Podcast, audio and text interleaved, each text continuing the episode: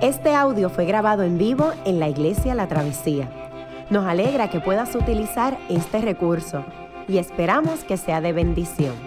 Queremos que sepas que nuestra más profunda convicción, que no importando cuán útil sea esta grabación, nunca podrá sustituir la experiencia de pertenecer a una iglesia local. Sería un placer tenerte junto a nosotros en la travesía, pero de no poder ser así, nos gustaría ayudarte a encontrar una congregación donde puedas pertenecer y servir. Una vez más, nos alegra que puedas utilizar este recurso.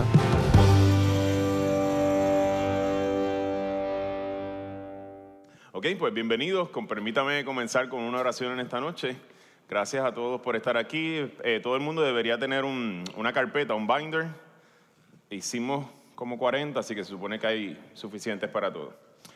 Señor, gracias por esta noche, Padre. Te damos inmensa gracias por nuestra iglesia local, Señor, por la bendición que, que esta, esta, esta iglesia, la travesía, ha sido a tanto de nosotros, Señor, porque tu palabra es enseñada, Señor, y predicada y vivida en medio de esta comunidad, Señor.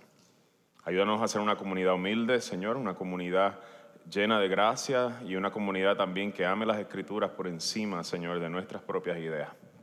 Pedimos que nos ayudes en este proceso, Señor, a medida que nos acercamos, Señor, a entender lo que es el gobierno eclesiástico presbiteriano, que es el de nuestra denominación, que nos ayudes a entender, Señor, y, mm, para que podamos funcionar, Señor, mejor dentro de esta denominación en la que nosotros nos encontramos. Pedimos estas cosas en el nombre de Jesús. Amén y amén. Gracias a todos nuevamente por estar aquí.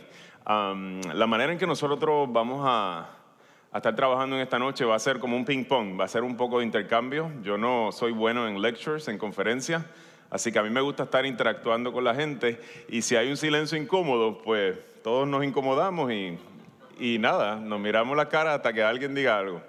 Eh, yo también me incomodo, aunque no pareciera, sea, hay gente que me conoce y sabe que me incomodo, así que, pero nada, yo voy a tratar de disimularlo.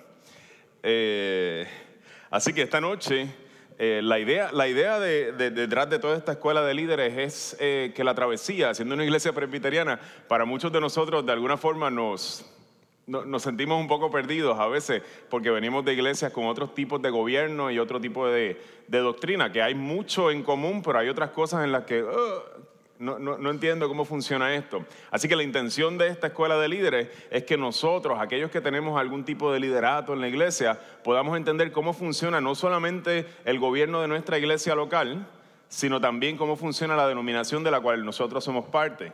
Eh, la, PCA significa Presbyterian Church in America, Iglesia Presbiteriana en América. Y así, de primera instancia, alguien que sepa lo que es la palabra, ¿qué significa presbiterianismo? ¿Alguien conoce, ha escuchado esa palabra antes? ¿Qué te viene a la mente? Primer silencio incómodo. no voy a empezar con los silencios incómodos. Vamos a, vamos a dejar entonces eso un poquito más, más para adelante. Así que yo quisiera comenzar con una pregunta base. ¿Dónde descansa la autoridad de la iglesia? ¿Dónde descansa la autoridad de la iglesia? Otra manera de hacer la pregunta, tal vez otro ángulo parecido a esta pregunta, es cómo debe ser el gobierno eclesiástico, según las escrituras. ¿Cómo debe ser el gobierno eclesiástico? ¿Cómo se gobierna la obra de Dios aquí de manera, digamos, a nivel local, como estamos aquí en Iglesia de la Travesía, y a nivel un poco más macro, eh, digamos, la, nuestra dominación? ¿Cómo se gobierna la iglesia y dónde descansa la autoridad. Y quisiera comenzar, ustedes lo tienen ahí en su, en la segunda página, eh, perdóname, en la tercera página, eh, donde dice una visión general, el propósito del gobierno eclesial. Hay tres propósitos dentro del gobierno eclesial. La toma de decisiones en asuntos de doctrina y práctica, aquellas cosas que creemos y aquellas cosas que practicamos.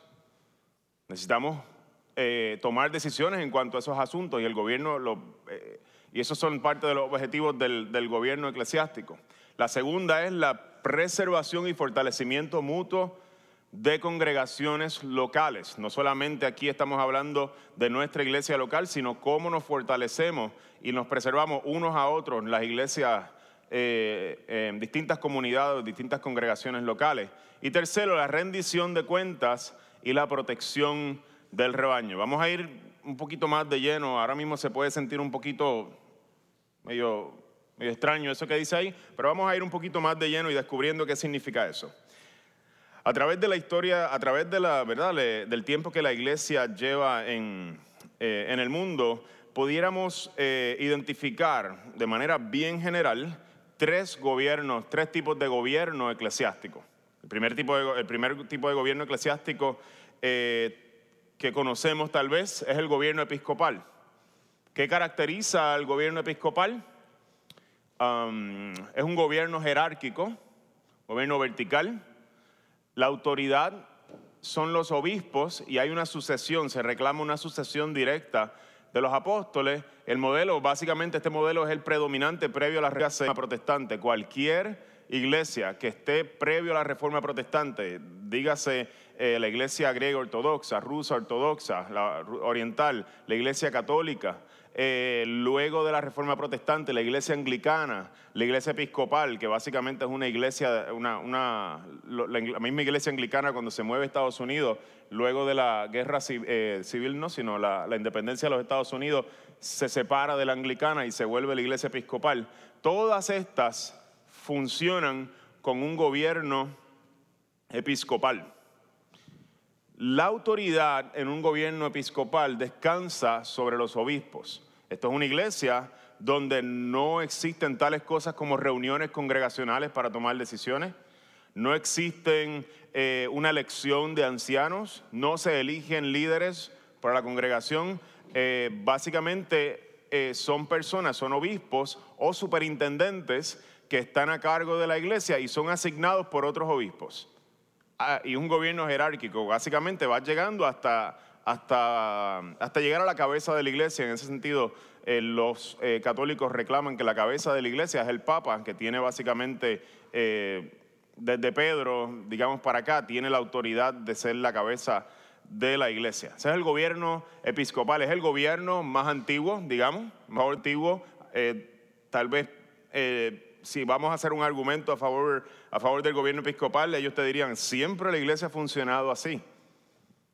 Desde el primer siglo, desde el segundo, tercero, siempre la iglesia ha funcionado así. No es hasta la reforma protestante donde empiezan a, a existir otros tipos de gobierno eclesiástico. Así que tal vez ese sería su argumento mayor. Ellos reclamarían de que así ha funcionado la iglesia todo el tiempo. Hay problemas con ese tipo de argumento, ¿verdad? Porque pudiéramos argumentar eh, de esa forma y, sustentar otras teologías que ya nosotros descartamos, porque siempre han sido así, no necesariamente significa que esa era la manera correcta. La escritura entonces viene a ser eh, lo que nosotros utilizamos para, para mm, aprender lo que es el gobierno eclesiástico según la palabra. El segundo gobierno eclesiástico, de ahí lo tienen ahí este, en, en esa tablita en la página 3, es el gobierno que se le llama congregacional, tal vez el más común para, para todos nosotros, es el, es, el, es el, gobierno de las iglesias no denominacionales, eh, bautistas del sur, aunque tienen una convención, vamos a ver que no necesariamente no son iglesias eh, completamente autónomas, no, no se... Vamos a entrar a eso ya mismo. Así que lo que, lo que caracteriza un gobierno congregacional es que las iglesias son iglesias locales independientes y autosostenibles. Son completamente autónomas, completamente autónomas. No, no se habla, por ejemplo, cuando los católicos hablan de la iglesia católica, se están refiriendo a toda la iglesia alrededor del mundo que profesa una fe católica. Cuando alguien congregacional habla de la iglesia, se está refiriendo a su, a su congregación. No, no, ellos no hablan la iglesia eh, en términos eh, como nosotros haríamos. La iglesia presbiteriana en América son todos los presbiterianos de nuestra denominación alrededor de todos los Estados Unidos. Ellos no, no hablarían de esa, de esa forma. Es un gobierno en donde la iglesia se identifica a la congregación, la iglesia local. Esa es la iglesia visible, la iglesia local está gobernada por sus miembros, y está entre comillas ahí lo que llaman una democracia pura, porque no es exactamente una democracia pura, pero se acerca más que los otros tipos de gobierno a una democracia pura. Algo, algo bien común en, esta, en estas iglesias es que tengan una junta de gobierno y el pastor. Conocemos más o menos estamos, estamos bastante familiarizados. Es, lo más común en Puerto Rico. A veces el pastor está por encima de la junta, a veces la junta está por encima del pastor, a veces el pastor y la junta están al mismo nivel de autoridad. Pero todas las decisiones y la autoridad final de esa iglesia está en la congregación. No responden a una denominación, no responden este, primordialmente a autoridades fuera de la iglesia, sino que conservan un gobierno congregacional. Ellos tienen autoridad, básicamente la autoridad máxima es la congregación. Algunas de estas congregaciones son parte de, o se asocian con otras iglesias y deciden, eh, digamos, de manera voluntaria someterse a unas, ah, ¿cómo le llamamos?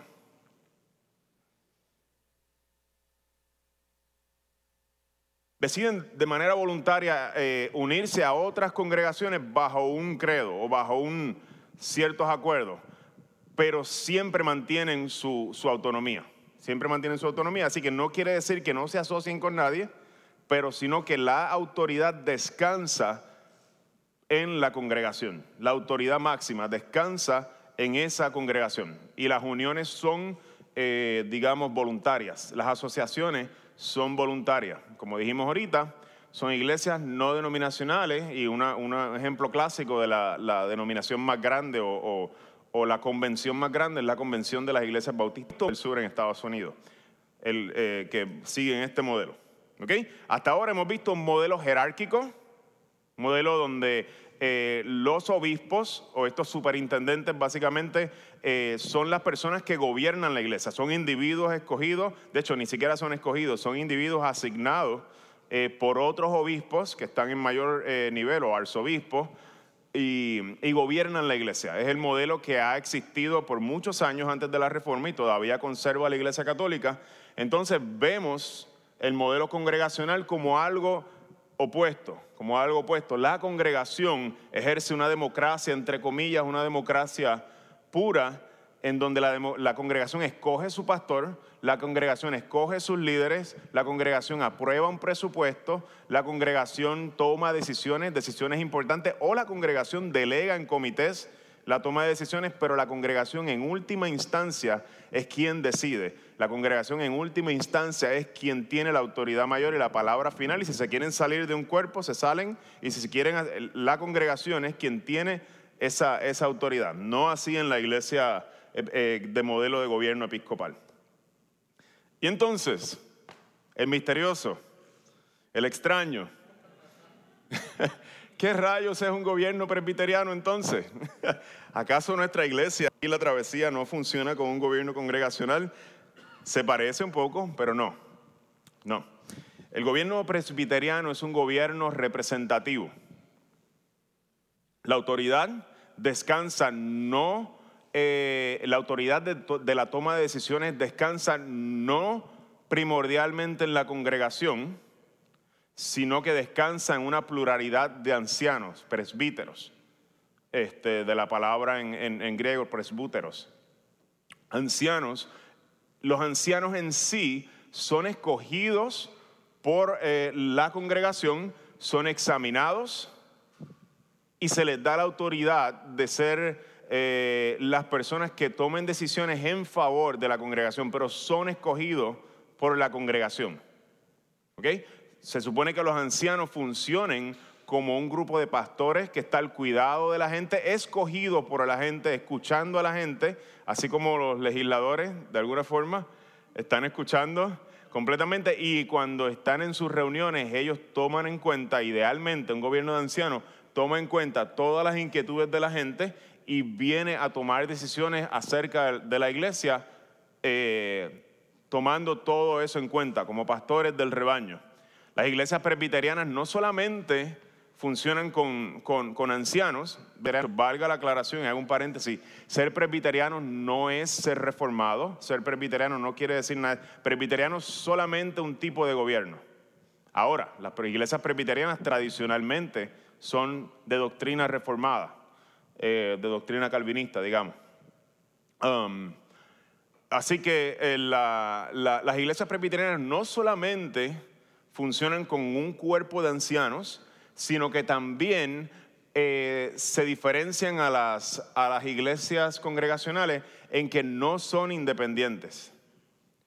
No son independientes. Nosotros en este momento somos una, una lo que llaman una misión de, de la iglesia Briarwood Church allá en, en, en Alabama. Y nosotros rendimos cuenta a ellos y a la misma vez Briarwood rinde cuenta a las iglesias eh, que forman parte de su presbiterio. Vamos, a, vamos allá mismo a entrar a, explicar todo eso. Y todas las iglesias presbiterianas, todas, todas, todas, como denominación, no nos vemos a nosotros como una iglesia que toma decisiones sola, sino que nos movemos en, en masa. Nos vemos a nosotros como parte de una iglesia mayor y no, no, no somos eh, en ese sentido como un gobierno congregacional donde nosotros podemos tomar la decisión que sea y cambiar las cosas aquí, sino que nos movemos con un cuerpo que es mayor que nosotros, que somos parte de ese cuerpo.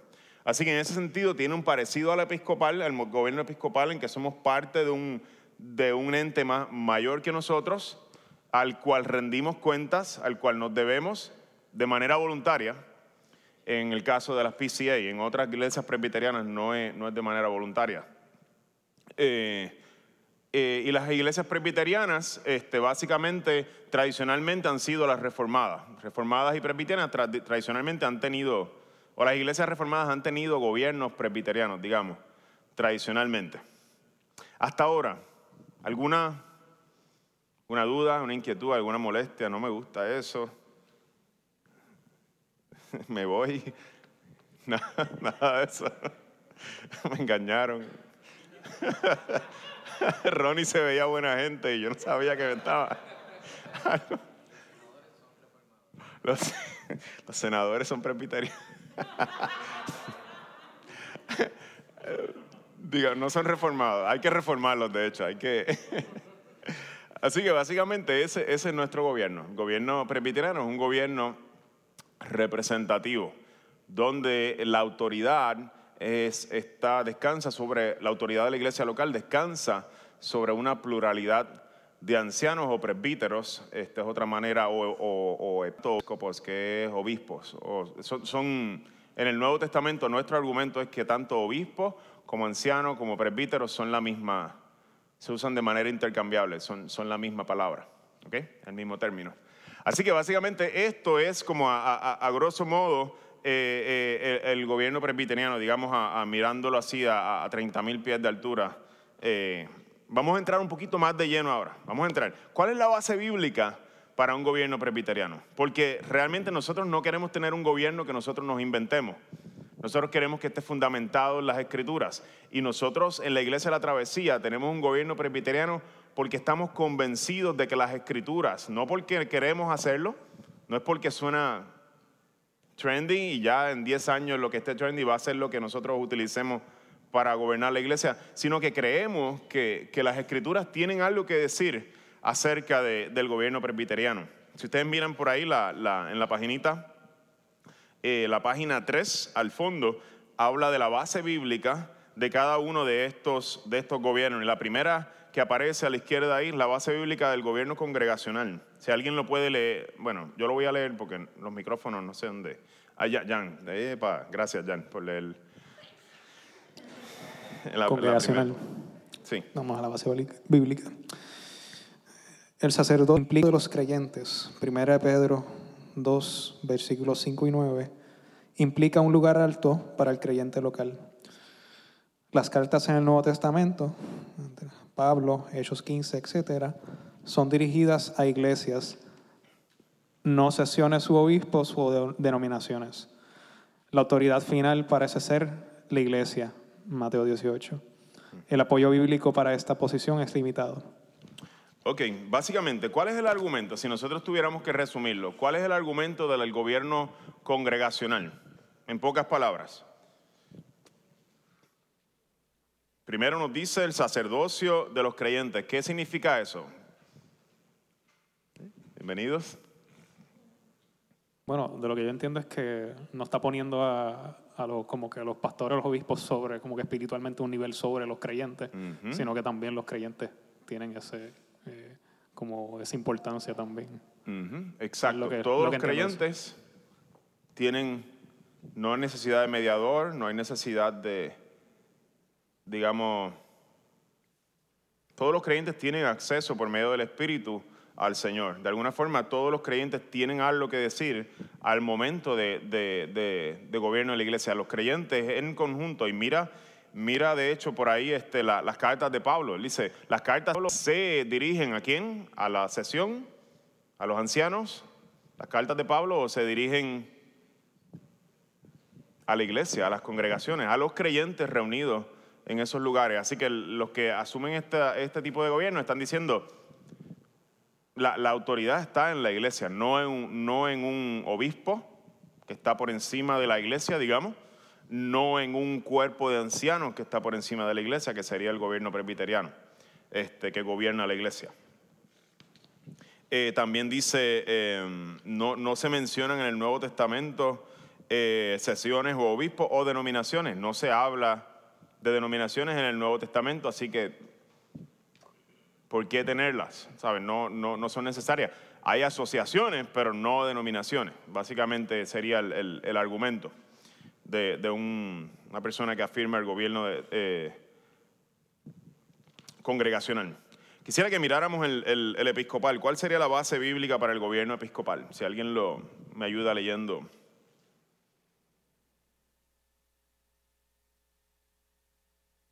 El obispo extiende el rol fundamental de Pedro y los apóstoles. Mateo 16, 18. El término del Nuevo Testamento, episcopos, Filipenses 1.1, Primera de Timoteo 3.2, no es el mismo para término que presbúteros y sugiere un obispado. El apoyo bíblico para esta posición es insostenible ya que aplica mal la terminología del Nuevo Testamento y malinterpreta el rol de los apóstoles. Esa sería la conclusión que los presbiterianos, digamos, ese último punto, a los presbiterianos eh, eh, hemos llegado con, eh, con, conforme a, en relación a este tipo de gobierno. El primero es que extiende el rol fundamental de Pedro y los apóstoles. El liderato se, se hereda o de alguna manera hay, hay una sucesión del liderato que va pasando esa autoridad, se va transfiriendo de uno a otro, de persona a persona, de una generación de líderes a otra generación, básicamente. Es lo que ellos están diciendo desde Cristo, desde Jesús, luego a Pedro, y luego de Pedro, no recuerdo a quién ellos reclaman que, que se transfiera la autoridad, y así, y así este, todos reclaman esta, esta sucesión apostólica como una fuente de autoridad. Y ellos dicen que el término del Nuevo Testamento, episcopos, no es el mismo término eh, que, que pres- presbíteros o presbúteros. Nosotros vamos a mirar algunas escrituras ahora y vamos a ver si, si realmente eso es sostenible. Nosotros llegamos a, a la- a la- los presbiterianos llegamos a la, a la conclusión de que no es sostenible tal, tal argumento y vamos a mirar algunas escrituras, algunas escrituras en las que el gobierno presbiteriano tal vez pudiera encontrar su fundamento. Eh, Tito, capítulo 1, versículos 5 al 10. Le dice el apóstol Pablo a Tito, te dejé en Creta para que pusieras en orden lo que quedaba por hacer y en cada pueblo nombraras ancianos de la iglesia, de acuerdo con las instrucciones que te di. Y luego nos empieza a dar categoría, no categorías, sino requerimientos. ¿Cuáles son las cualificaciones para tales ancianos? En el verso 6, el anciano debe ser intachable, esposo de una sola mujer, sus hijos deben ser creyentes, libres de sospecha de libertinaje o de desobediencia. El obispo, si miran anciano, ahora, ahora te va a utilizar la palabra obispo, tiene a su cargo la obra de Dios, por lo tanto debe ser intachable, no arrogante, ni iracundo, ni borracho, ni violento, ni codicioso de ganancias mala vida, al contrario, debe ser hospitalario, amigo del bien, sensato, justo, santo y disciplinado, debe apegarse a la palabra fiel según la enseñanza que recibió, de modo que también puede exhortar a otros con la sana doctrina y refutar a los que se opongan. Así que cuando Pablo eh, eh, habla con Timoteo, eh, Timoteo no, con Tito, uno, uno de sus hijos espirituales, digámoslo así, eh, y lo envía a Creta, a este lugar, lo primero que le dice es que tienes que establecer y nombrar ancianos para la iglesia, presbíteros o presbúteros. Eh, es la palabra en el, en el, en el griego. Y le dice cómo deben ser estos ancianos, porque cuando él llegue allí, él necesita establecer este tipo de gobierno, él necesita establecer estos líderes. Miren, muy, de manera muy similar, Primera de Timoteo, capítulo 3, versos 1 al 7, se dice, y es verdad, que si alguno desea ser obispo, a noble función aspira, obispo, episcopos. Eh, así que el obispo debe ser, de nuevo, intachable, esposo de una sola mujer, moderado, sensato, respetable, hospitalario, capaz de enseñar, no debe ser borracho ni, ni pendenciero, ni amigo del dinero, sino amable y apacible. Debe gobernar bien su casa y hacer que sus hijos le obedezcan con el debido respeto. Y te da la razón luego, porque el que no sabe gobernar su propia familia, ¿cómo podrá cuidar de la iglesia de Dios? Básicamente este obispo, esta persona que está describiendo el apóstol Pablo, es alguien que va a estar cuidando, va a ser un pastor del rebaño. Eh, no debe ser un recién convertido, muy razonable. Eh, no sea que se vuelva presuntuoso y caiga en la misma condenación que cayó el diablo. Se requiere además que hablen bien de él los que no pertenecen a la iglesia para que no caigan en descrédito y en la trampa del diablo.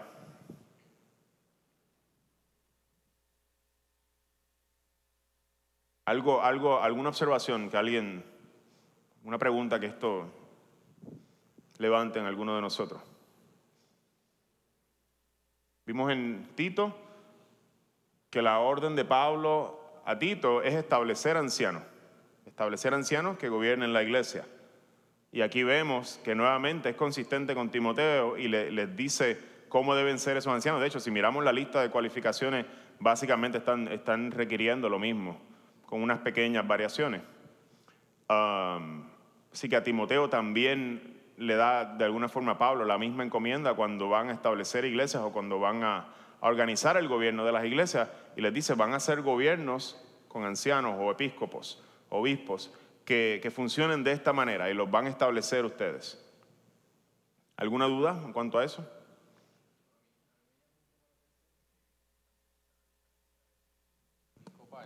Ajá. Pues no sé si lo hacen en ese sentido, pero mencionaba la palabra si alguien desea o si alguien aspira y pues como que no va, yo creo que en, la línea de la sucesión. Gracias. Exacto, sí, yo no, no me acordaba de eso, pero exacto, sí.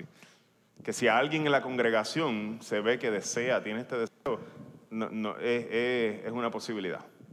No, no hay un asunto de, de una sucesión. Gracias, este, Steven, tremendo. Entonces, primera de Pedro, otra escritura que nos ayuda los ancianos que están entre ustedes, los presbíteros que están entre ustedes, perdóname, a los presbíteros que están entre ustedes.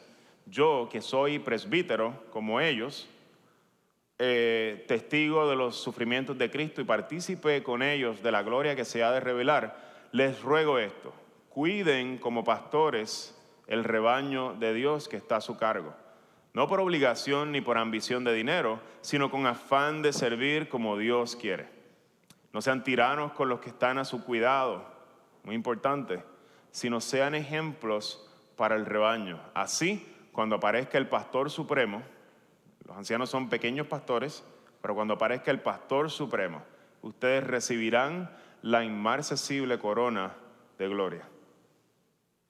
¿Quieres hablar? Sí. Eh, ¿Puedes volver al texto anterior? Seguro que sí. Mira, este, es que me, me pareció bien curioso que, que, dice que básicamente entre líneas que tiene que tener familia y tiene que tener hijos por obligación, no puede ser una persona soltera, básicamente. Mm, yo pensaría que el texto no te está diciendo que no puede ser, pero está diciendo, ¿sabes? Asumiendo, déjame leerlo de nuevo. Pozo que como hace hincapié, como que debe gobernar bien su casa y hacer que sus hijos, etcétera, esposo, una sola mujer y toda esa cuestión, pues. Lo que pasa es que es lo más común, es lo más común y yo creo que al, a referirse a anciano es, el modelo más común que vamos a encontrar, pero no hay una prohibición en el Nuevo Testamento. requisito. Eh, no hay una prohibición para alguien que sea soltero, ser, ser anciano, no, no existe. Pablo, gracias. Pablo, anciano, él, él, era, gracias. Uh. Muy bien, gracias, Jan. Muy bien, Jan. Muy bien, Jan. Sí, sí ¿ves? ya está. So, Ajá, seguro, sí. Ah, que una pregunta, ¿no?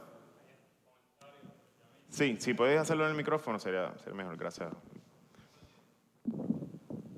Eh, sobre ese mismo este tema, eh, lo había discutido anteriormente con otra persona y eh, yo tenía ¿verdad? ese pensar también de que tiene que estar casado, pero el texto dice esposo de una sola mujer. O sea que es que si vas a estar casado, tienes que estar casado con una sola mujer. Una sola, you know? sí.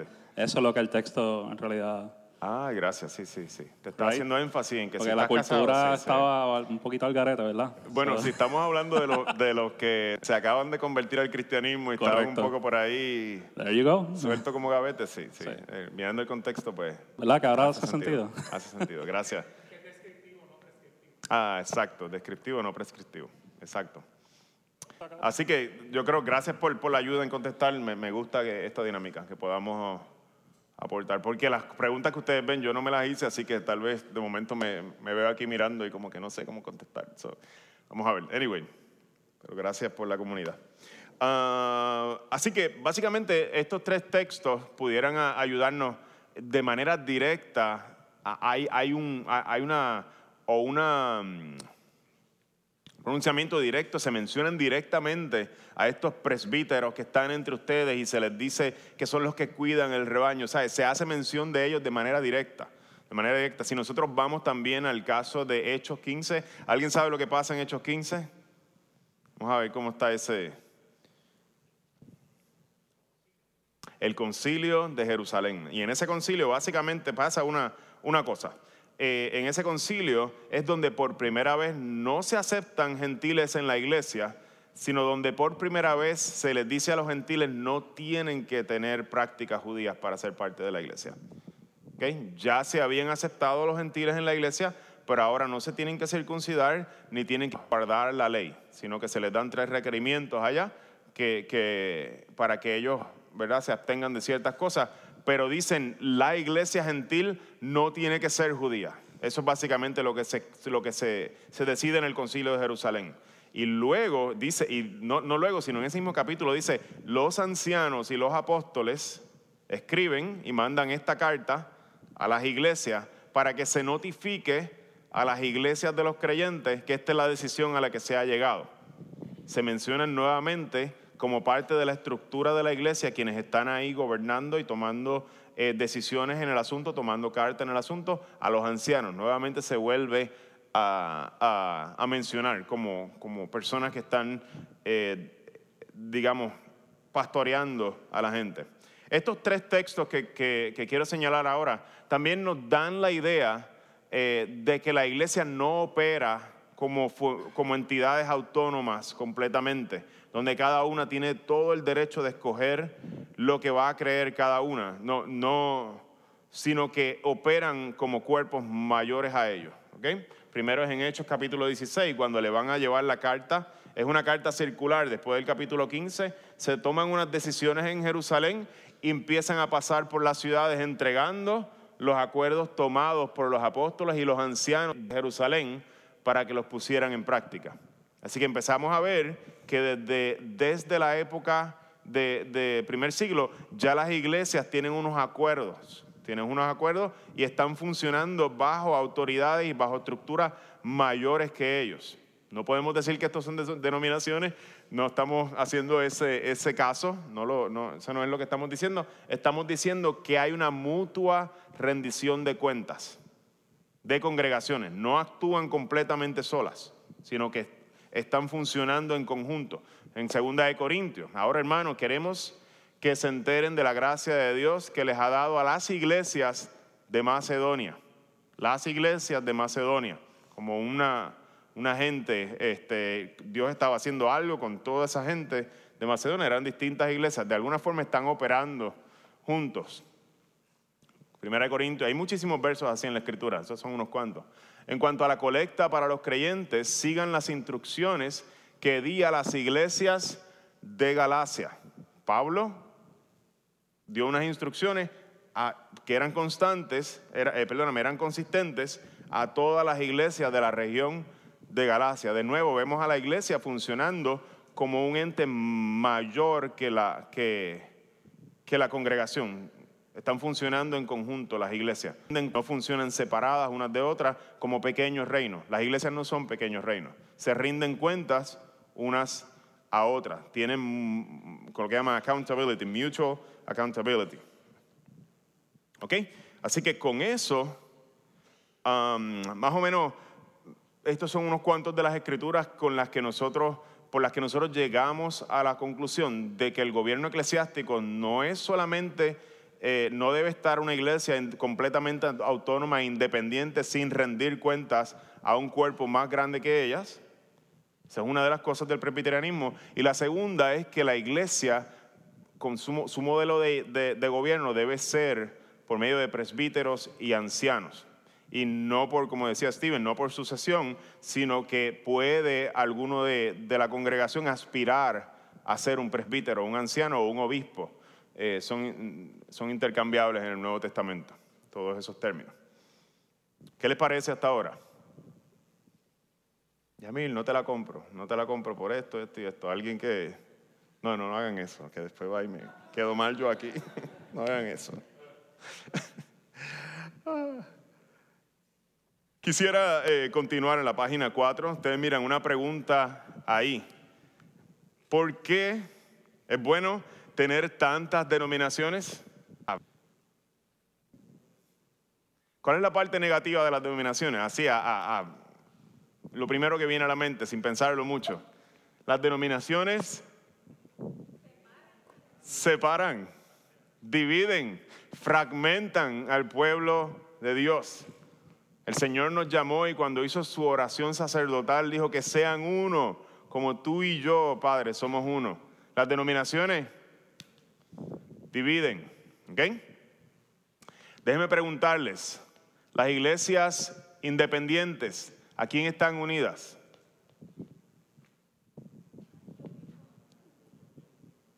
Ah. ¿a quiénes? las iglesias independientes, no denominacionales, independientes, ¿a quién están unidos? ¿A quién le rinden cuentas? ¿Quién divide más? ¿Quién está más dividido? ¿Las denominaciones o las iglesias independientes? Puerto Rico está lleno porque no se pueden mantener unidas. Porque se coge una iglesia, hay un, hay, un, encontronazo entre dos personas líderes y se dividen y se forman dos iglesias. En Puerto Rico, la mayoría de las iglesias se, se, se han plantado así, divisiones.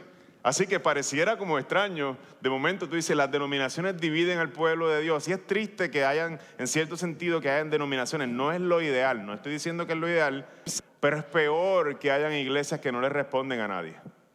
Porque no pueden unirse, ni siquiera los poquitos que son se pueden unir. Las denominaciones pelean allá adentro. De hecho, las denominaciones se tienen respeto mutuo unas a otras. Eh, eh, y, ustedes lo ven, cada vez que hay una reunión de una denominación, hay representantes de otras enviando saludos, un, cordial, qué sé yo qué, Mr. Robertson aquí viene de, tal lugar, o eh, Alan Brito viene de acá, de Helen Chufle, este nada y se mandan saludos y hay cariño y todo eso. O sea, las denominaciones han desarrollado a este punto cierto aprecio mutuo y porque no, no, no están peleando necesariamente a estas alturas unas con otras, eh, tal vez como en otros momentos históricos sí ha ocurrido. Pero las iglesias independientes no se unen a nadie. Así que ¿quién está más dividido en el cuerpo de Cristo? Es, irónico, ¿verdad? Las denominaciones dividen, pero las denominaciones para mantener, ¿cuántas iglesias tiene la PCA? y Natalia, te acuerdas cuántas? ¿Cuántas miles de iglesias? 1500. Para mantener 1500 congregaciones unidas, hay que creer en la unidad. Hay que, hay que, hay que estar dispuesto a respirar hondo con las cosas que no me gustan. Hay que tener un espíritu maduro, hay que, hay que tener una fe madura para mantener la unidad en una denominación. Siempre eh, hay iglesias que se separan, siempre ocurre esto, pero es irónico que lo que nosotros pensamos que divide realmente es la mejor representación de unidad que tenemos en el tiempo presente. Le rendimos cuentas a otros, aunque no nos gusten. Nosotros, la iglesia la travesía, mucha gente no se entera. Nosotros amamos realmente de una manera muy, muy bonita a la iglesia que nos plantó. Tenemos mucho mucho eh, aprecio, porque esa gente envió a Ronnie para acá, costeó todo, ¿sabe? Esa gente se desviven, de vez en cuando vienen por ahí, nos visitan, son una gente súper sweet, pero nosotros con ellos somos agua y aceite en términos de cultura, agua y aceite, no mezclamos para nada, hay un aprecio, hay un amor, pero realmente tú dices, wow, para que gente así, y nosotros nos sometemos a su gobierno, bajo su gobierno. Y cuando ellos nos sugieren unas cosas, nosotros decimos sí porque es parte de lo que la escritura nos enseña, el no poner nuestras preferencias personales por encima de la unidad del cuerpo. Y nosotros tenemos entendido que ellos son los que están en autoridad sobre nosotros en este momento, en el cual no somos una iglesia particular. Después podemos aprender un poco más de qué significa eso. Y nosotros no, nos separamos así porque sí. Ah, nos vamos, no nos gusta. Aunque hayan unas diferencias abismales. No, este, ¿okay? Así que, interesantemente, las denominaciones, aunque no son el ideal, digamos que en el día de hoy eh, algo que nos ayuda eh, de ser parte de una denominación es que no tenemos que estar peleando por issues eh, por ejemplo, los presbiterianos, PCA, nosotros bautizamos niños. Nosotros no tenemos que traer esta conversación a la denominación a ver quién está de acuerdo y quién no, sino es como que, pues, esto es ya lo que nosotros, las conclusiones a las que hemos llegado. No vamos a perder tiempo peleando por eso, sino que vamos a hacer el trabajo. Vamos a hacer el trabajo. Así que dentro de esta sombría, de esta denominación, perdóname, eh, se une gente que ya tiene unos acuerdos, unos acuerdos en los que hemos estado simplemente, decimos, sí, estamos, estamos, estamos en el mismo barco y podemos trabajar juntos. Así que de alguna forma provee ese espacio para que podamos eh, las iglesias trabajar en unidad sin estar peleando por issues teológicos o de gobierno eclesiástico todo el tiempo. ¿Verdad? Eh, eh, no es lo ideal, pero estamos, es lo mejor que hemos encontrado hasta el momento. vamos ahora a la página eh, página 5. Vamos a ir ahora a tener una discusión un poco más detallada del modelo presbiteriano. Lo hemos describido así de manera bien general. Estamos hablando de ancianos que gobiernan en la iglesia, escogidos por la congregación. Eh, tienen que tener ciertas cualificaciones y respondemos a otras congregaciones. No, no somos completamente autónomos, sino que respondemos, rendimos cuenta a otras congregaciones y a otros cuerpos. Eh, Interesante, la primera afirmación que nosotros vamos a encontrar en el libro de orden presbiteriano, no, me lo traje, lo vamos a discutir más, de lleno en las próximas clases eh, de gobierno eclesiástico, es que Cristo es la cabeza. Si ustedes leen ahí en sus páginas, dice, las iglesias reformadas sostienen que solo Cristo, no el Papa, y es la primero que se dice cuando hablamos de gobierno eclesiástico. Cristo es la iglesia, del, es la cabeza del cuerpo, no el Papa. O obispo o cualquier otra persona es la cabeza y eh, es solamente Cristo y el único rey de la iglesia, tanto a nivel local como regional. Estos gobiernos eclesiásticos comienzan a surgir, cuando dijimos, eh, eh, ¿en, qué, ¿en qué periodo histórico de la iglesia? ¿Cómo? En el, tiempo de la reforma. En el tiempo de la reforma, así que vemos del saque como que un rechazo al papado. Decimos, el papa no es el representante de Cristo en la tierra. Cristo no necesita un representante en la tierra. Él sigue siendo la cabeza del cuerpo. Y todas las personas que, que afirman el gobierno presbiteriano abiertamente dicen, no hay otra cabeza de la iglesia que sea eh, reconocida en nuestras iglesias, sino solamente Cristo, el Rey de la iglesia. El segundo punto nos dice que solo Cristo es Señor, institutor, legislador único y fuente suprema de todo poder y eficacia en los medios de gracia. Solamente Cristo. No hay otra persona que lo reemplace a Él, ni su autoridad, ni la autoridad de Cristo es transferida a nadie en la tierra, ni siquiera a los ancianos. Solamente Él conserva esa posición de supremacía.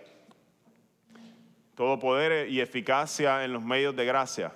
Los medios de gracia no son otra cosa para nosotros que los sacramentos, la predicación de la palabra, la oración.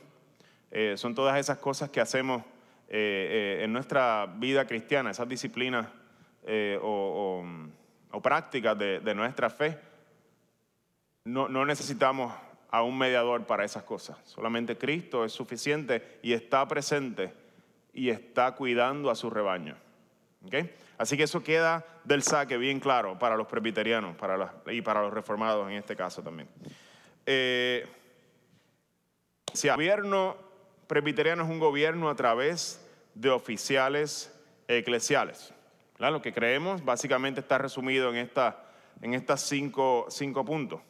Cristo ha ordenado su iglesia, a gobernar su iglesia a través de oficiales ordenados y calificados, o cualificados o calificados. ¿Cuál sería la palabra, Gisela? ¿Tú qué sabes de esto? Es que esto es una traducción, así que estamos a veces. ¿Ah? ¿Mm? Sí, calificados, personas. Este, ah, así que eh, estos ordenados, eh, Cristo ordena, ah, ha ordenado gobernar su iglesia a través de oficiales ordenados y cualifica- calificados. Eh, mediadores, estos oficiales son mediadores que ejercen la autoridad que les fue otorgada y limitada solo por Cristo. Eso es bien importante. Los que gobiernan la iglesia tienen una autoridad que es limitada, limitada. No son, no hacen lo que quieren, no tienen permiso a tomar decisiones de toda índole y en todas las áreas. Está limitada. El Señor da autoridad a, ancianos, eh, eh, presbíteros obispos para gobernar en la iglesia con autoridad limitada.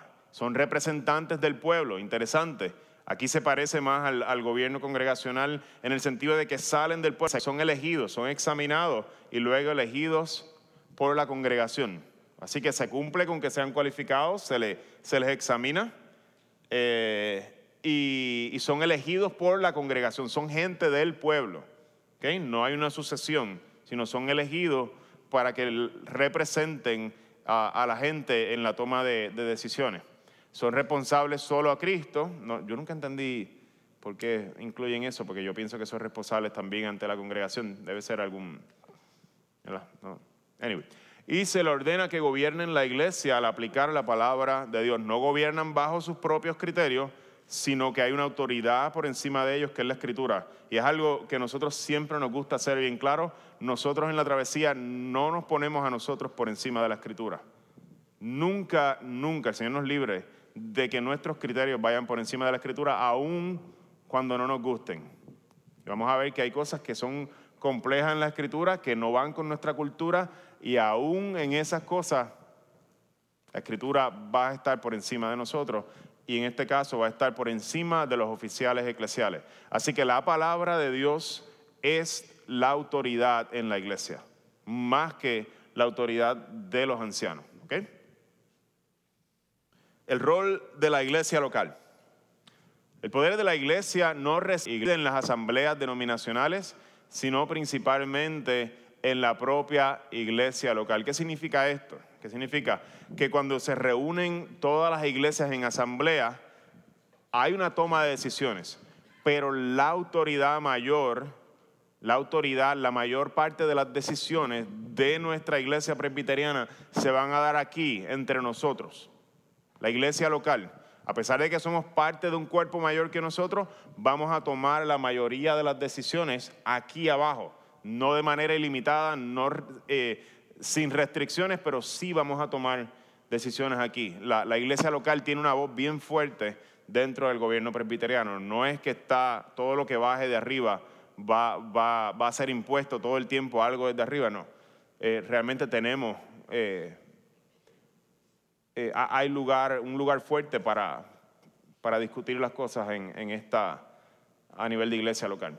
La congregación local, gobernada por sus oficiales, es el asiento de autoridad original sobre sus miembros. Sin embargo, está sujeta a rendir cuentas y a las limitaciones que se le imponen en virtud de su asociación con otras iglesias. Básicamente está diciendo lo mismo. Este, se toma la mayoría de... El juego se juega aquí abajo, no, la mayoría del juego es aquí, no es allá a nivel de asamblea general o, o- o- en lo, digamos, en las cortes más, más elevadas, este, sino que aquí se va, se va a trabajar y se van a tomar decisiones aquí, pero no son decisiones sin restricciones. Los oficiales, quiero, eh, ya estamos más o menos queda, queda un poco, no queda tanto. Los oficiales. Vamos a hablar un poquito de los oficiales de la iglesia. Los oficiales ordinarios de la iglesia son los ancianos y los diáconos. Alguien que, ya hablamos de los ancianos, la palabra que utilizábamos era presbíteros o, eh, o episcopos, obispos. Ahora se introduce uno nuevo, ancianos, eh, perdóname, diáconos. ¿Se acuerdan de ese término? ¿De dónde sale? Ah, en Hechos, Hechos capítulo 6. Eh, los apóstoles están cargados con la palabra, hay unas necesidades de las viudas griegas y de momento establecen siete para el servicio. Tenemos ahí a Esteban, a Felipe y cinco más que nunca uno se acuerda de los otros nombres, pero están, son Esteban y Felipe, son los, los, los, los- cheches ahí. Um, así que tenemos también en Primera de Timoteo capítulo 3 eh, cualificaciones para los diáconos. Miramos y hay una lista de cualificaciones para, los- para los diáconos en Primera de Timoteo capítulo 3, si no me equivoco. Así que parte de los oficiales que están en la iglesia son, los, eh, son estos dos eh, oficiales. Ambos son ordenados, ambos tienen funciones diferentes. Ambos oficios son posiciones de autoridad sobre la congregación, abiertas solo para hombres ordenados calificados. Voy a seguir para la próxima. Prove- proveen supervisión directa al rebaño. Eh, proveen supervisión directa al rebaño. La sesión de los ancianos es el cuerpo principal de gobierno sobre la iglesia. Así que lo que está diciendo es que estas dos posiciones, cuando nosotros miramos el Nuevo Testamento, eh, eh, nuestra denominación, al mirar el Nuevo Testamento, ha entendido que estas dos posiciones, tanto de ancianos como de diáconos, son posiciones que son eh, otorgadas a hombres de la, de la congregación, deben ser ordenados y deben estar calificados para eso. No, no, deben ser examinados de alguna forma. Eh, y, se le- y se les pide una alta, una alta. Eh, ¿Alguien tiene preguntas sobre esto? ¿No? Muy bien, seguimos a la próxima. Am, ah, seguimos a la próxima. Eh, yo tengo una pregunta. Eh, ¿qué, ¿Por qué la primera clase? ¿Por ¿Qué qué? lugar o qué representación tiene la mujer entonces en el concilio presbiteriano? En la PCA, eh, no todas las iglesias presbiterianas son hechas iguales, están todas iguales. En la PCA, que es la iglesia presbiteriana en América, eh, déjame ver si puedo entonces cambiar la pregunta un poco. Digamos que cualquier cosa, mujer puede hacer cualquier cosa, ser maestra, cual- cualquier cosa que no sea anciano y, y- y diácono. Mi pastor. Pastora no, no, no se puede. Puede pastorear gente. Eh, anciana de enseñanza, anciana de gobernanza, no, ni, ni diácono. Ahora sí hay dentro de nuestra denominación mujeres que son asistentes de diácono. eh, básicamente hacen la misma labor, pero no. El asunto es que cuando entra en el asunto de la ordenación, eh, no, no, no hay mujeres que son ordenadas dentro de, de la iglesia de la iglesia presbiteriana en América. Ah, esto choca y, quiero, quiero tener. Mucho, mucho, mucho cuidado y ser, ser sentido. Yo sé que esto de momentos se siente como un... Yo decía, ¿por qué en la primera clase vamos a hablar de esto? No, no, Gisela me lo dijo ahorita, ¿por qué en la primera de eso? Déjalo para... Yo no, yo no había caído en cuenta. Eh, digamos que las personas en el primer siglo, cuando recibieron esta- estas cartas, no tenían las mismas, no les chocaba a ellos de la misma manera que a nosotros. De la misma manera que a nosotros. De hecho, déjame mirar a... Porque es, es bien importante que nosotros tengamos en cuenta qué es un anciano, qué es un pastor. Un pastor no es alguien que viene a mandar, es, alguien que viene a, dar su vida por las ovejas. No, no, no es una posición de, de yo tomo las decisiones, yo soy el, que lleva, es alguien al que se le llama el buen pastor, su vida da por las ovejas. O sea que no, tenemos que tener eso bien, en claro. Todos los textos que hablan de los líderes, el liderato cristiano es un líder siervo, un líder que se sienta y le lava los pies a los demás. No estamos hablando de una posición de, de- que en ese sentido, que sea para hombres nada más, según nuestra denominación entendido, tampoco es que está elevando a los hombres les está diciendo ustedes, va- vamos a leerlo en la escritura, como pastores del re- eh, cuiden como pastores, como, como pastores que van a imitar, está por aquí, eh, el pastor supremo. Como pastores, el rebaño de Dios que está a su cargo, no por obligación ni por ambición de dinero, sino con afán de servir como Dios quiere. No sean tiranos con los que están a su cuidado, sino sean ejemplos para el rebaño, ejemplos de servicio, de entregar sus vidas. Así cuando viviréis que el pastor supremo, aquel que hizo ese modelo, vivió ese modelo, ustedes recibirán la inmarcesible corona de gloria. Así que el, el liderato cristiano, el pastorado, entendemos que las escrituras lo están, lo están eh, llamando a los hombres a hacer eso. Y de momento en nuestra, en nuestra sociedad eso suena, da como un, ah, como diría Coto, las sensibilidades modernas, ¿sabes? Como, eh, de momento, y, y yo lo siento, o sea, yo, es una de las cosas donde yo como pastor eh, he sentido, yo, yo decía, yo preferiría, yo, Yamir Alejandro, no estoy hablando como ministro ordenado, no estoy hablando en representación de la PCA, yo, mi naturaleza es como que sí, yo quisiera también que, que las mujeres pudieran hacer eso, Eh, pero cuando miro las escrituras, no puedo, no puedo, yo no puedo hacer eso. O sea, yo no puedo irme por encima de las escrituras, aun cuando las escrituras no vayan conforme a lo que yo quiero, lo que yo preferiría. En ese sentido, me toca a mí decir, ok, pues entonces me- si me ha sido dado la, la carga o, el- o el- o el- la vocación o o el llamado a mí como pastor, entonces tengo que asegurarme de que las mujeres de mi congregación estén bien servidas de que no se sientan, de, de hecho, a- aquí nosotros buscamos hacerlo así, no, no sé si, si Gisela, si te pongo en el spot o, Natalia, como que poder estar, nunca tomar decisiones solo, nunca, siempre, siempre incluir, decir, la- las mujeres tienen algo siempre, un lugar de privilegio en nuestra toma de decisiones, nunca, nunca están silenciadas, nunca es nuestro, nuestra práctica aquí en la iglesia porque no es silenciar a las mujeres, simplemente nos toca a nosotros la carga como pastores de dar nuestra vida por las ovejas. Y, y eso incluye escuchar todo el tiempo y buscar servir bien, eh, especialmente también a las mujeres, que no van a tener necesariamente un, un lugar en, en- en esa, eh, o un voto, digamos. Sí tienen un lugar, pero no un voto. Ajá, alguien más veo que... Ajá. ¿Cuál es entonces el rol de los ancianos y cuál es el rol de los diáconos? Gracias. El diácono básicamente es un rol de servicio. Vamos a mirar aquí ahora. Oficiales. Eh, ancianos de enseñanza. Voy a seguir por aquí y entonces voy a llegar a diácono. Eh, aquí habla de oficiales en general. Luego vamos a distinguir entre ancianos y diáconos. Vamos a mirar los dos de manera separada. Eh, los ancianos de enseñanza, por ejemplo, el pastor y ancianos gobernantes, generalmente son líderes laicos. Ambos tienen la misma autoridad. En el gobierno presbiteriano, por ejemplo, McDaniel y Nelson se están entrenando para ser ancianos de nuestra iglesia en algún momento la iglesia los confirma, la iglesia tiene que estar de acuerdo eh, eh, en, en- en eso. Ellos se están entrenando para ser examinados y, y ellos, tanto ellos como Ronnie y como yo, tendríamos la misma autoridad. Yo sería lo que llaman un anciano de enseñanza, que les requieren una, una educación en teología, eh, porque va, va a estar enseñando. Ancianos gobernantes generalmente son líderes laicos, conocen la escritura, pero no se les exige una preparación académica. Y ambos tenemos la misma autoridad.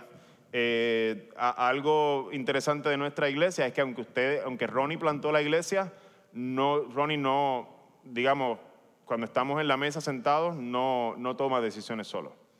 No, él, él, si no llega a convencer a los demás, pues no, no va a lo que él dice. Aunque él sea el que haya estado aquí y viajó de Texas para acá, whate- whatever. En la mesa los ancianos toman decisiones y, y- y todos tienen la misma autoridad, aunque no enseñen al frente. Entendemos que, que es un modelo saludable en ese sentido. No, la iglesia, nuestras iglesias no son pequeños reinos donde el pastor manda y, y dice todo lo que se va a hacer.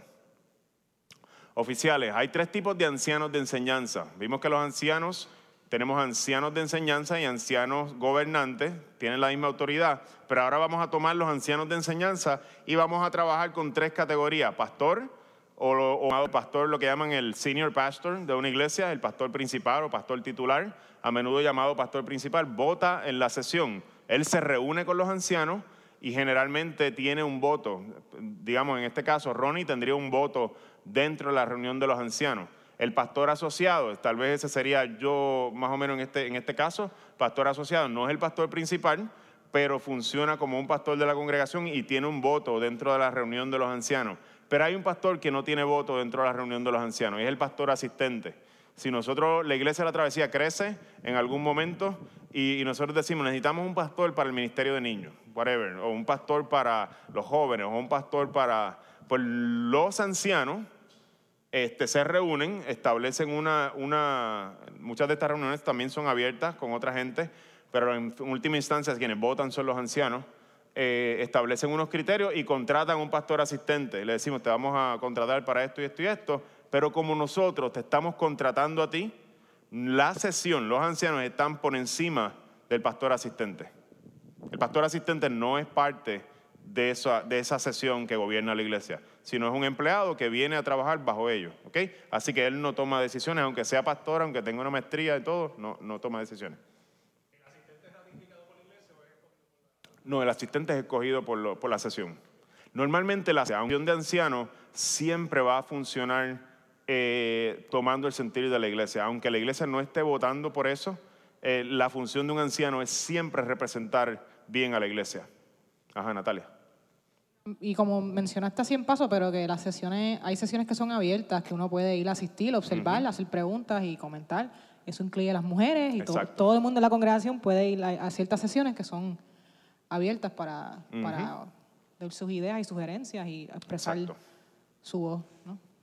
Y yo, final- yo en mi- en- cuando estuve en Estados Unidos, en, en la iglesia que yo estuve y que, y que fui a un par de sesiones también, y estuve allí, hablé y ellos me preguntaban y eso, así que... Sí. Es, es ideal que, lo- que lo- cuando se reúnen los ancianos tengan el input de otra gente y muchas veces se hacen reuniones abiertas donde los hermanos, miembros de la congregación, hombres, mujeres, pueden llegar allí y, decir, mira, este es mi sentir en cuanto a este tema. Hay un momento donde yo también estuve en, en reuniones de sesiones que eran abiertas, hay un momento donde la sesión se cierra, pero normalmente es cuando van a trabajar asuntos delicados, donde no se puede compartir la información porque es información delicada, este, asuntos de disciplina, asuntos morales, asuntos... Entonces, también experimenté eso, de que ellos pues, nos pidieron que saliéramos en esa parte. Pero la- los ancianos toman decisiones tomando la, escuchando a todo el mundo. No, no, no estamos hablando de alguien que viene a imponerse, sino que un anciano viene como pastor, como una, un del rebaño, a tomar decisiones y quiere escuchar lo que tienen que decir los demás. So, no es un gobierno tirano que hace su- lo que le da la gana. Ok, así que a oficiales, ancianos de enseñanza, ya hablamos sobre esto, ¿verdad? Tenemos estos tres tipos de pastores en nuestra congregación. Esto es un montón de información. Nosotros todo este mes vamos a estar desempacando todo esto y entendiéndolo un poquito más, más de lleno. Oficiales, el segundo tipo de oficial, primero es el anciano, el segundo es diácono. Proveen ministerios de servicio a la iglesia. De la misma manera que Felipe y Esteban y los otros cinco eh, eh, servían, a las viudas griegas, los, diáconos sirven ministerios de servicio como misericordia, misión, cuidado, el cuidado a las necesidades en la congregación, eh, mantenimiento de las facilidades de la, de la iglesia, y etcétera. Todo este tipo de, de- de trabajo, de servicio y del cuidado, eh, digamos de manera más, la palabra no es práctica, sino visitas, de, visitas al hospital, ¿sabes? Estas personas son, son personas que vienen a servir eh, en necesidades muy, vamos a poner la palabra práctica, prácticas de la iglesia. Así que es una función muy elevada, eh, muy reconocida en el, en el Nuevo Testamento, lo- los, que, los que fungen como, como diáconos eh, en la iglesia. Eh, sí, son hombres, lo- pero la función de diaconía pues, la, la- la- la ejercen las mujeres también. El- el- la persona líder del grupo es un hombre. La función no, no son mujeres también, sí. Así que nuestra denominación ha llegado, ha llegado a, a esa- a esas conclusiones.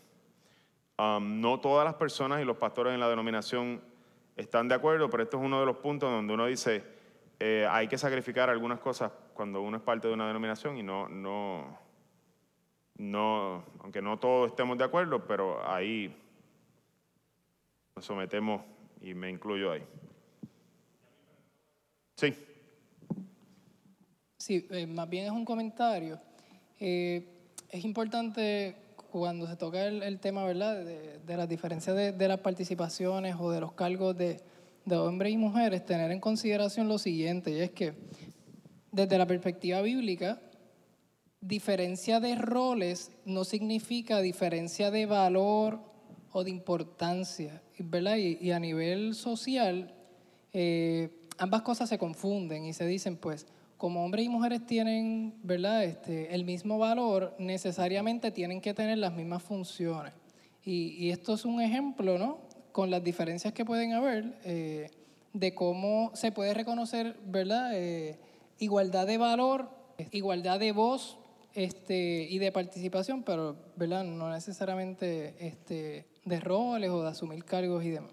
Uh -huh. Sí, eso es una, una buena aclaración la función no da valor a una, una persona, no da valor ontológico a alguien. Um, gracias, gracias, Wency. Las cortes eh, en la iglesia presbiteriana o los tribunales, es una, una palabra medio extraña, ¿verdad? Pero um, primero tenemos la sesión, digamos, los ancianos de una iglesia local. Eh, es la primera, la, la corte más baja, digamos, eh, consiste de los ancianos gobernantes y de enseñanza de, la, congregación. Luego nosotros nos movemos un poco más arriba, lo que llaman el presbiterio. Está formado por ancianos de las iglesias locales que sirven para gobernar a varias iglesias de una región. Se reúnen varias iglesias y sus ancianos van a, a reunirse en representación de esas iglesias eh, para tomar decisiones, para hacer... También esas reuniones son abiertas a todo el mundo. Todo el mundo puede ir eh, y hablar y ser parte de esas reuniones. No, no son en el secreto. Eh, pero en última instancia quienes, quienes votan pues son los, los ancianos de esas iglesias. Aunque escuchan a todo el mundo, todo el mundo tiene derecho a, expresarse. esas reuniones de presbiterio son, son estos ancianos de las distintas iglesias los que se reúnen para los que tienen el voto final. Y entonces tienes la Asamblea General, se da una vez al año, está formado por ancianos de los presbiterios que proveen una supervisión más amplia. Si nosotros lo fuéramos a representar gráficamente, se vería algo así. La S es de sesión, la P es de presbiterio y la AG de Asamblea General. Este sería el, el, eh, el modelo que, que que sigue la, la, la, iglesia presbiteriana en términos de su asociación con, otras, con otros cuerpos. Eh, de momento pareciera jerárquico, pareciera, pareciera que unos están... Eh, ajá. Sí, es una sesión, una sesión de una iglesia que tiene su sesión, su, gobierno de ancianos. Este, como estamos hablando de cortes, se, pone la palabra sesión, no, se pone la palabra congregación porque estamos hablando especialmente de cortes. Eh, pero sí, cada una básicamente es equivalente a, a, al gobierno de una iglesia. Eh, y ves, todas estas iglesias que están aquí se agrupan y se reúnen y forman un presbiterio. Este, entonces, eh, todos estos presbiterios eh, se reúnen una vez al año en esta asamblea general. Así que todas estas iglesias están representadas en la Asamblea General. Cuando se toman decisiones, son todos los ancianos, por lo menos dos ancianos de cada iglesia van a la Asamblea General a tomar decisiones. No es alguien que de arriba viene a, a, poner algo, a, imponer algo, sino que todos en conjunto, representación de todas las iglesias presbiterianas en América, van allá a tomar decisiones a la Asamblea General. Así que en ese sentido, eh, pareciera jerárquico o pero no, no, no funciona. De hecho, cuando nosotros vamos a cambiar algo en nuestros documentos eh, oficiales, digamos, constitucionales de la, de, la, de, la, de la denominación, tiene que ir a la Asamblea General, tiene que ganar por el mayor, por 50% o más, luego baja a los presbiterios, tiene que ganar por dos terceras partes, así que el, el poder no está solamente arriba, y luego vuelve arriba y tiene que ganar de nuevo para nosotros hacer un cambio. Así que para cambiar algo en la iglesia presbiteriana hay que por lo menos estar tres años. Está diseñado para que sea bien estable, para que no cambie. Y eso tiene lados positivos y tiene lados cosas negativas. nosotros tendemos a pensar de que es más bueno que malo. Porque en la iglesia presbiteriana la doctrina no va a cambiar mañana. Para cambiar algo, por ejemplo, de uno de nuestros documentos confesionales, la confesión de Westminster, para decir, no estamos de acuerdo con esto en Westminster, como denominación no estamos de acuerdo, tiene que ganar en la Asamblea General por dos terceras partes, ni siquiera la mayoría, dos terceras partes. Tiene que bajar de nuevo y cuando se reúnan los presbiterios en sus distintas regiones, tiene que ganar por tres cuartas partes. Y luego sube otra vez y tiene que ganar el año siguiente por dos terceras partes otra vez.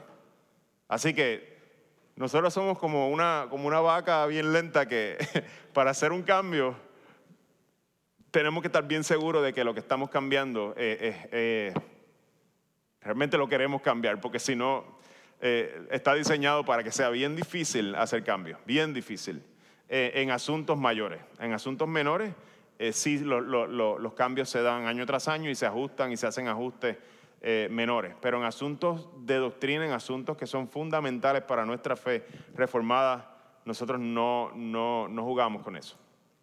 Así que eso es una de las fortalezas que tiene la, iglesia presbiteriana.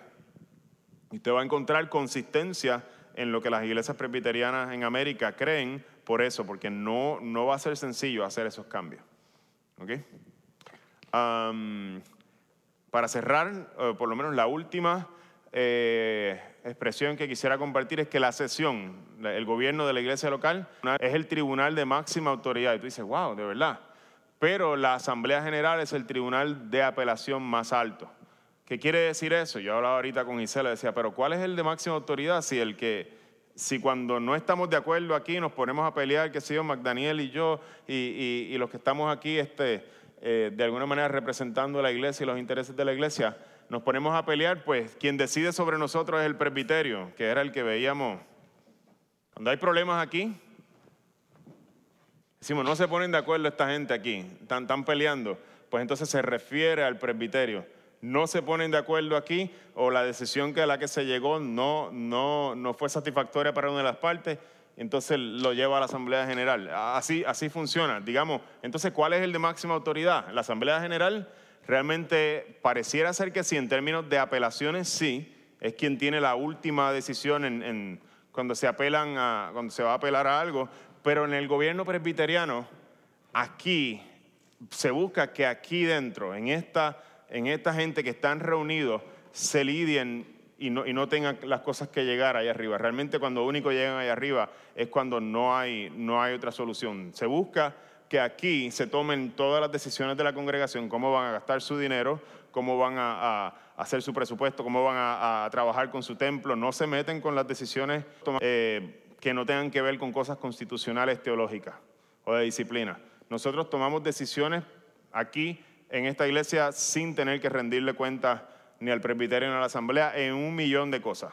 Así que aunque se viera de alguna manera, pareciera dar la impresión de que es jerárquico, ellos no se van a meter mucho con lo que nosotros hacemos acá. Sí rendimos cuenta en unos asuntos teológicos y de práctica de iglesia, porque somos parte de un cuerpo mayor que nosotros, pero ellos nos dan a nosotros como iglesia mucha, digamos, un nivel de autonomía bastante, bastante grande o sustancial. Así que se busca que sea de esa manera. Hay otras denominaciones presbiterianas, por ejemplo, donde arriba, centralizado, ellos son los dueños de todos los templos. Y si tú te quieres salir, perdiste el templo, perdiste todas tus finanzas, perdiste todo. Eso, eso está pasando en Puerto Rico ahora mismo. Este, si tú te quieres salir, si el día de mañana nosotros decimos, gente, eh, la travesía, no, estamos de acuerdo con que no encajamos ahí y nos vamos, nosotros simplemente nos desconectamos, nos, nos dicen adiós, que les vaya bien, chévere. No, no, no, no. Su asociación con nosotros y su rendición de cuentas es voluntaria, no, no es forzada. Así que nosotros nos podemos salir en cualquier momento y quedarnos siendo la iglesia independiente de la travesía, whatever, sin, sin, estar atado a nadie. Eso puede pasar mañana si nosotros así lo quisiéramos. So, este, hopefully not. eh, preguntas antes de terminar. Gobierno eclesiástico, rayos, se está poniendo un poco de, es un poco denso esto. Lo vamos a estar viendo a través de todo el mes y se, se va a poner un poquito más práctico que esto, un poquito más práctico. eh, eh, para que entendamos cómo funcionan las cosas dentro de nuestra congregación, un poquito más específico. Y qué rayos es el libro de orden y todas estas cosas que rigen nuestra denominación, las vamos a mirar un poquito más. Ajá, Luis, ¿qué pregunta tienes? Ah, no. Ajá, yo pensé. ¿Cuántos presbiterios? Sí, aquí Ah. en Puerto Rico. En Puerto Rico, tremenda pregunta. No hay ninguno ahora mismo. Y eso, y eso es algo triste. Es triste porque en un gobierno que es representativo, tú quieres, por ejemplo, ahora mismo nosotros somos parte del presbiterio que se llama Evangel, está en Alabama. Y para nosotros poder ir a una reunión de presbiterio que se da cada dos meses, creo que se da, cada dos meses, y, y se toman decisiones, nosotros tenemos que pagar un pasaje de las personas que vayan a ir de aquí a allá y para poder tener voz. La verdad es que nunca vamos. Nunca vamos porque no, no tenemos, no, no, no, es, no es viable, económicamente hablando, no es viable. Así que vamos a la Asamblea General una vez al año a, a votar y a tener este, en los asuntos que se discuten allí, a tener una voz y un voto allí. Eso sí vamos. Eh, nosotros estamos en un plan de, crear un presbiterio en Puerto Rico. No, sé, no hay fecha para eso todavía, pero es la dirección en que nos queremos mover. Tenemos a, a Trinity Church, Iglesia de la Travesía, las dos nos reunimos aquí. Con dos iglesias se puede crear un presbiterio. Así que tendríamos el presbiterio Borinquen. Boom. Presbiterio Borinquen. Gerson. Claro. O sea, aclarar bien que, que ser presbiteriano es que he escuchado de muchos hermanos y hermanas aquí este, que los atacan mucho. Ah, Es que ustedes los presbiterianos son así, así, así, así, asado. Ser presbiteriano no significa tener cierto tipo de teología. O sea, a veces se refieren a otras denominaciones presbiterianas porque tienen un tipo de gobierno, pero son súper liberales. Y teológicamente quizás estamos bien distanciados de ellos. Entonces la gente que no sabe, pues tira a todo el mundo bajo el mismo nombre. Ah, ustedes los presbiterianos son así, así, así. Y yo creo que eh, eh, vale la pena hacer esa diferencia. Que nosotros somos presbiterianos en forma de gobierno y reformados en teología. Y teología. vamos a entrar parte de la escuela de líderes, eh, el- el- la tercera parte de la escuela de líderes, son tres partes, es en ver qué es eso de teología reformada. ¿Qué, qué rayo es eso? Cinco puntos de Calvino. Bueno, Ronnie diría 20 puntos de Calvino. Hay mucho. O sea, eso, eso es un resumen que ni siquiera hace justicia a lo Y, que y una, nosotros sugeren- creemos. una sugerencia este, que quizás se le puede añadir o, o lo puedes traer como comentario. Este, cuando veo las, las tablas, eh, veo que está orientado a denominaciones que no necesariamente son las principales en Puerto Rico. Y, y en arroz y habichuela sería bueno decir, pues mira, los discípulos de Cristo son así, los bautistas son así, pero también dentro de los bautistas no son lo mismo los bautistas del sur que los, aquellos, las iglesias pentecostales, quiénes son, qué tipo de gobierno, ¿sabes? Que nos podamos Ajá. relacionar mejor culturalmente a, a las denominaciones que nosotros este, sabemos y conocemos, para que así lo podamos entender mejor. Sí, eso está bueno. Tendría que hacer un research y empezar a hacer una investigación de, de cómo funcionan las... Yo sé las no denominacionales, yo, yo ¿sabes? Son, son bien, son congregacionales, son puntos. Yo no sé cómo las- la- la- los concilios pentecostales funcionan, no sé qué, qué modelo, si es un híbrido, porque estas son tres categorías mm. bien generales, bien generales. ¿Cómo? Sí, aquí son bien híbridos.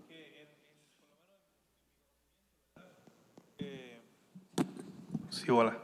Por lo menos en mi conocimiento, ¿verdad? Y, y en, y en mi historial, eh, en las iglesias que he estado, pues me parece que acá en Puerto Rico funciona como algo más híbrido. O sea, porque me parece muy conocido el gobierno congregacional, porque mi crianza fue en una iglesia no denominacional, eh, y era así. Pero en otra iglesia que he ido, tam- o sea, es como que congregacional, pero también tiene eh, de episcopal también. Y son como que un híbrido, algo weird. Sí, las tres categorías que estamos viendo aquí son Pero creo bien que sí- generales, bien creo generales. que sí puede que vale la pena hacerle, hacer el research, Yamin. Tiene homework.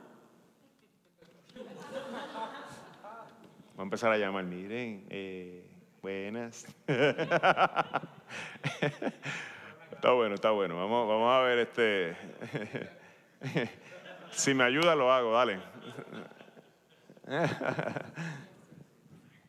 Eh, Ahorita se mencionó de 1.500 eh, locales PCA y pregunto, ¿están todas en Estados Unidos o eso es a nivel eh, de diferentes países? Buena pregunta. PCA se, está solamente en Estados Unidos.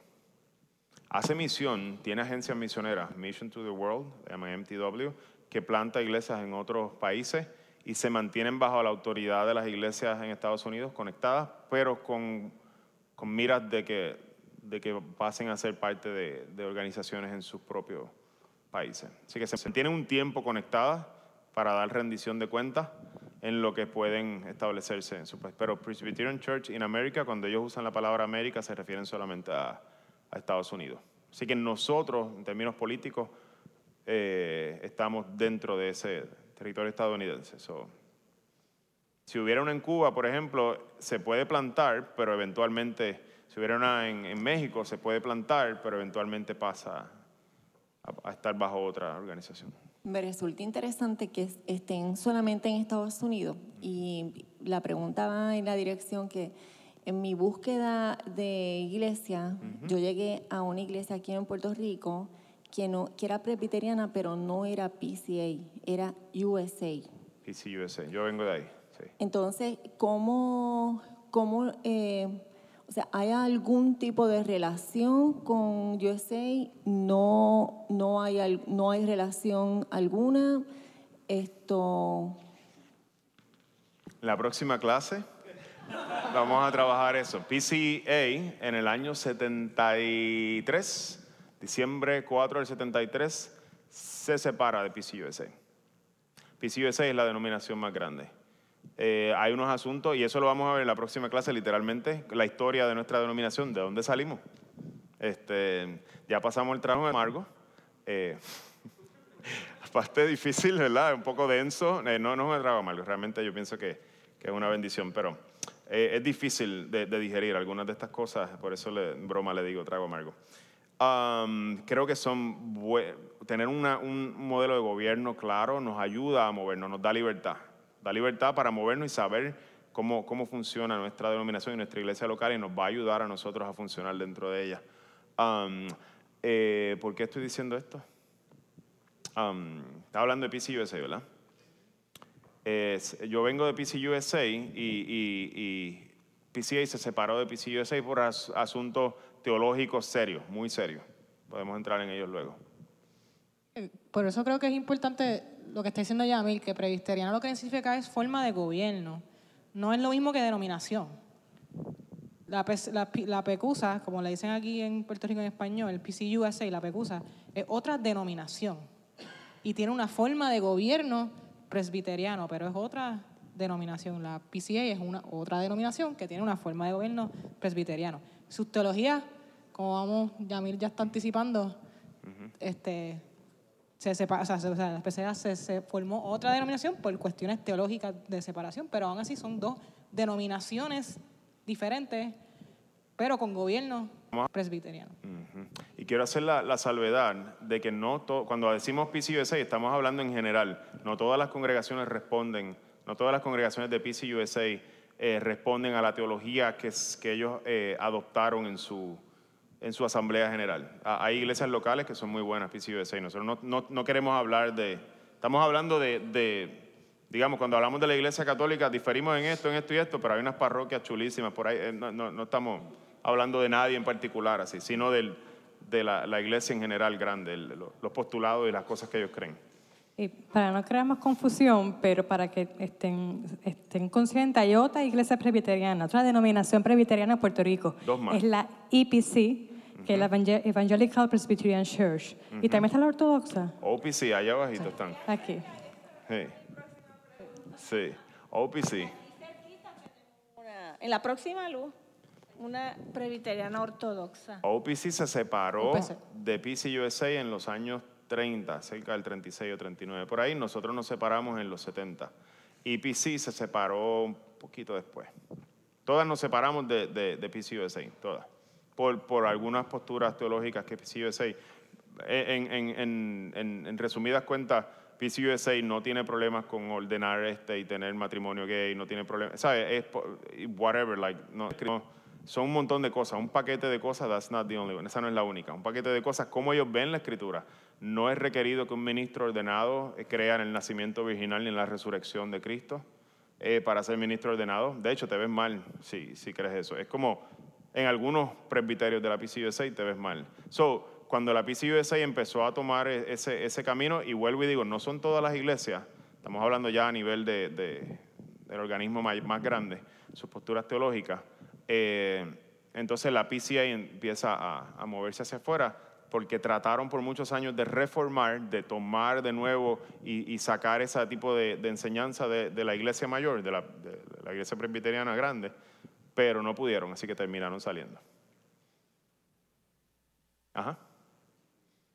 en alguna, en alguna de estas clases es tocar el, tema de- del rol del hombre y la mujer como ministro, o sea, y, y explicarlo bien. Am, Yo la creo- semana que viene. Yo creo que Ah, es- ah, hay mucho, hay mucho que se. eh, Cuando uno hace un currículo, uno, uno, uno, tú descartas muchas cosas, porque hay tantas, hay infinidad de cosas que se pueden incluir. Am, yo no lo contemplé eh, dentro del currículo porque realmente tenemos 12 semanas y tenemos que hablar de gobierno, doctrina reformada y contenido bíblico, que es otro paquetón de cosas. Súper interesante. Yo creo que la mejor es contenido bíblico. La vamos a dejar para el final. Es súper interesante. Súper interesante. Todos los pactos de la Biblia, cómo se van desarrollando. Es súper brutal. Eh, gobierno eclesiástico, vamos a, trabajarlo en cuatro semanas. Si me dan seis, yo puedo incluir más cosas. Pero importante, o sea, de verdad ha sido neurálgico, porque hay personas que no lo han ent- entendido. Eh, claro, tenemos una postura firme, aunque podamos diferir quizás a nivel personal, eh, pero es bien importante que, que especialmente las mujeres sepan cómo pensamos localmente el valor de la mujer, o sea, en dónde Ujú. la tenemos sitiada, que muchos de nosotros pues pensamos que, que tienen mucho más capacidades que los hombres y Dios nos puso a, a dirigir unas cosas porque era lo único que podíamos hacer versus que la mujer tiene tantas capacidades que puede hacer. O sea, y, y es importante que se sientan que tienen su lugar, eh, que hay una explicación bíblica, no sé. Ok, este... Para, para abundar un poquito, Ujú. estoy de acuerdo. Sí, Yo vengo de un trasfondo eh, eclesiástico donde las mujeres no llegan a posiciones de pastor y diácono, eh, pero después yo me encuentro que estoy en una posición de bien minoría en cuestión de, de iglesias aquí a Puerto Rico. Eh, yo, yo estoy de acuerdo, yo creo que deberíamos por lo menos eh, alocar cierto tiempo para ese tipo de discusión. Y se- una, una pregunta, ¿siempre va a haber participación de mujeres impartiendo esta clase? Perdóname. ¿Va a haber participación de mujeres impartiendo esta- en esta Yo clase? no tendría ningún problema Ok. si, si, si se apuntan. Ok. Mejor para mí, yo no tengo, no tengo ningún problema. Eh, eh, para, para aclarar, antes de, de terminar, en nuestra iglesia, eh, y esto es um, diferente en todas las iglesias, algo que representa autoridad eh, pastoral es el púlpito el domingo. Dar un eh, eh, es el púlpito el domingo. Así que en nuestra iglesia, por ejemplo, no, no vamos a, a- a tener una mujer predicando el domingo. No, no es porque creamos mejor de las mujeres. O sea, no sé cómo decir eso para que no se malentienda. Um, pero en todo, en, digamos, en todas las demás eh, espacios sí van, van a haber mujeres participando. ¿Sabes? Vas a ver Natalia dando un estudio bíblico, Gisela, vas a ver a, a mujeres siendo... De hecho, en la iglesia- sirven más mujeres que hombres eh, eh, como líderes de ministerio. So, cuando nosotros hacemos nuestra reunión de líderes, hay más mujeres liderando ministerios que hombres. Eso no, no, no es que no se pueda hacer, pero eh, el domingo siempre vas a ver a, eh, a- a- a- o, a, o a Ronnie o a Coto o a mí, y puedes ver algún momento, es Nelson, en algún momento a McDaniel, eh, liderando, este, trayendo la, la palabra. Eh, es, es lo que nosotros hemos reconocido como una posición de, autoridad eh, congregacional, es el púlpito. Hay otras iglesias donde dicen, no, el púlpito no representa una posición de autoridad congregacional. Así que puede predicar un niño y no, no es problema. Este, el púlpito no. Pero en nuestra denominación han tomado la decisión de que eso es algo eh, que representa la autoridad pastoral y en ese sentido, pues solamente vas, vas a ver este.